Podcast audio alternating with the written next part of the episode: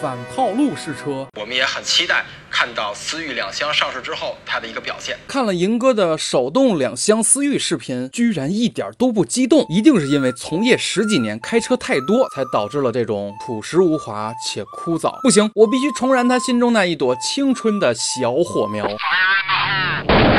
我就不信了，面对这么一台拉力红色赛车拉花的两厢思域，银哥还能这么淡定吗？这前脸，这前铲，这车尾，这扩散，这尾翼，这排气，这是思域？这就是摘了尾巴的泰牌啊！就这花里胡哨的能上路吗？嗨，我还特意借的赛车涂装宣传车，实际能买到的有五种颜色，都是素雅清静，没毛病。而且重点是什么呀？两厢 hatchback 掀背，这后备箱开口，这地台高度，什么叫范儿？什么叫实用？这就是银哥，您上眼，看我来演示一番啊！哎呦我去，让您上眼，您怎么直接上车了？是挺实用的，但是跟运动激情有啥关系？呃，这个。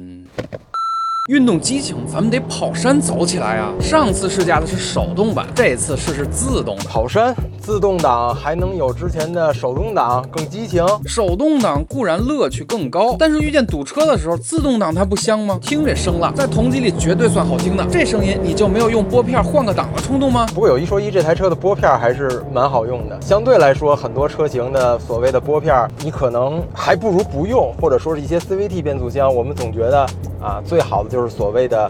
呃，默认的一个 D 档就可以了。而这台车的拨片，我觉得还是确实起到了一定的提升驾驶乐趣呀。升档，然后减速、降档，尤其是一档、二档这种减速比比较大的档位下，它好像对于发动机转速的攀升，整个 ECU 的调教是有一定啊优化的，确实会更直接一些。但说实话，刚才我在山路，呃。这样稍微的、略微的、一点点的激情的开了一下，车里的同志们有不舒服的吗？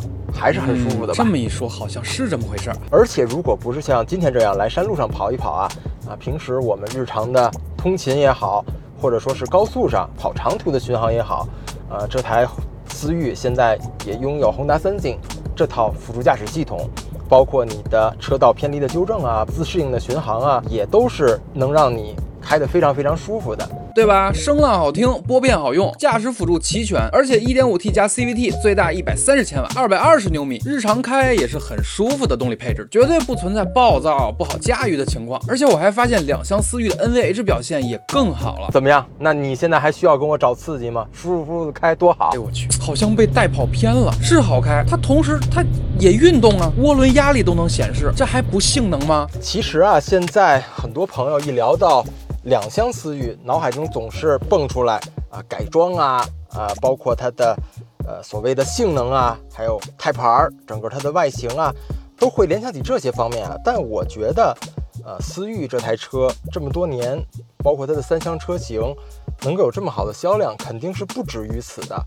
呃，更重要的是，思域是一台在各方面，无论是油耗，无论是空间实用性，无论是它的舒适性，整体在紧凑型车里都算的是非常均衡，而且整体水准很高的这样一台车型。这才是奠定了很多人对它啊真正喜爱的啊一个非常非常重要的基础。因为一台车如果真的只是跑得很快啊，非常的狂躁，很可能这台车并不适合陪伴你五年、六年甚至更长的时间。